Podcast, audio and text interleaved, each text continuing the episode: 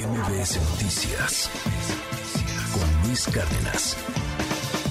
En estos momentos me enlazo hasta la Gran Bretaña. Allá en Londres está Ramiro Pineda, a quien le mando un gran abrazo, periodista, comunicador de gran trayectoria. Ramiro, gracias por tomar esta comunicación.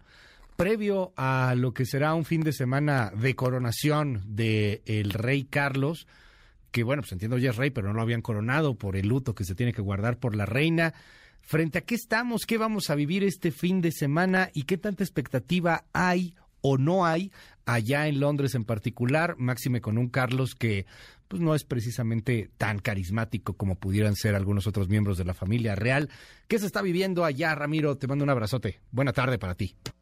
Hola Luis, muy buenas tardes y muy buenos días para ustedes y un gran saludo para ti para tu auditorio. Pues aquí está pues el evento de la, de la coronación, va a ser un fin de semana largo, sábado, domingo y lunes. Pues el evento principal obviamente es el día de mañana, que es la, que es la coronación formal en la abadía de Westminster, que es donde se han coronado todos los reyes desde el año 1066. Esta será como todas las coronaciones, pues un evento de mucha pompa, de mucha elegancia, de mucha fastuosidad en la que van a estar presentes un despliegue de joyas y artefactos y avalorios reales, que serán gran parte central de este evento. Después de la ceremonia como tal, este, el día 7 va a haber un gran concierto en la corona, de la coronación en los jardines del castillo de Windsor y se espera que en las calles haya más de 3.000 fiestas en, ahora sí que en las calles que cierran y tienen registradas como 3.100 fiestas. Y se dice que se va a consumir aproximadamente 62 millones de pintas, o sea, de cervezas. O sea que va a ser un fin de semana de mucha fiesta aquí en Londres. bueno, y como te repito, a ver si. no, dime, Ramiro, dime, dime, dime, dime. Este, pues la ceremonia como tal empieza desde la salida del castillo de Buckingham. Los reyes salen en, una carroza que fue hecha para el jubileo de diamante de la reina Isabel en 2014 y se van ahí por el recorrido que se llama The Mall y de ahí van a dar vuelta, pasan por Downing Street y llegan hasta Westminster. Este es un recorrido de aproximadamente 1.3 millas, que son casi 2 kilómetros, y regresan por la misma vía. Llegan a, West, a la abadía de Westminster aproximadamente a las 10 cincuenta y tantos, y ahí los reciben al, este, unos obispos, y bueno, pues desde la entrada ya hay fanfarrias y toda una serie de cosas. Los invitados ya, ya tendrán que estar ahí ubicados. Ellos empiezan a llegar desde las ocho y media a nueve de la mañana por todo este tema de seguridad, etcétera. Se espera, bueno, no se espera, tienen invitados más de dos mil personas y nada más como mera comparación, cuando fue la reina Isabel eran más de 8 mil invitados, pero ahora se dice que por temas entre seguridad y este y austeridad, que porque el rey Carlos quiere dar mandar un mensaje de austeridad, ha dicho de hecho que quiere que, que la monarquía sea un poco más austera.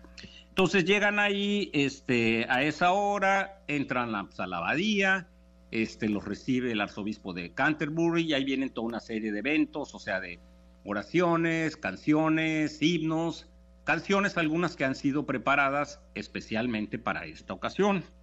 Y obviamente es, este, van muchas, este, ¿cómo te diré? O sea, muchos, mucha simbología en todo lo que sucede ahí, o sea, digamos, los avalorios reales, este, la unción que le hacen al rey, que es, digamos, una de las partes más centrales y la más sagrada, digamos, de, de, todo este evento, que la hace el, arzobispo de Canterbury, y esa parte no se transmite al público.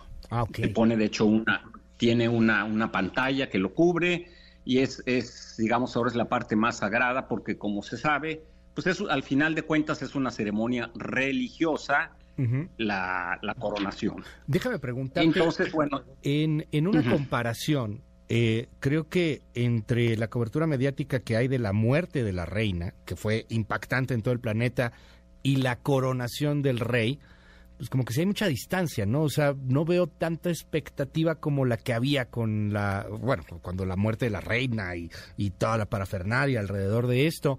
Eh, por otro lado, no sé, ¿cómo, ¿cómo ven los ingleses particularmente al rey Carlos III? Se le ve gris, se le ve activo, sé que se dio ahí por un baño de masas, ¿no? ¿Cómo, cómo está? Sí, mira, él obviamente desde que murió la reina Isabel, él ha, hecho su papel ya de rey, ¿no?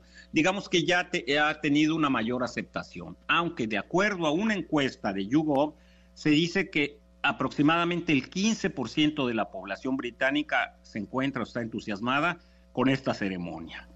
¿El 15%? digamos también... Es bien 15%, poquito, ¿no? Sí. Este, y tiene que ver también con una brecha generacional. Por ejemplo, si usa una encuesta entre, la generación Z, que son como de, si mal recuerdo, 16 a 24 años, y ahí un 38% de los jóvenes ya están de acuerdo en abolir la monarquía, y un 35% dicen que están a favor. Pero, pues, eh, finalmente el, el, símbolo, cuando menos de la reina Isabel, será pues, un símbolo de unidad para los ingleses y hay gran, grandes dudas de cómo va a ser el reinado de, Carlos III, porque, pues como tú lo dices, no tiene el carisma ni la presencia que tenía la reina Isabel II, quien además, pues todo el tiempo mantuvo una neutralidad política.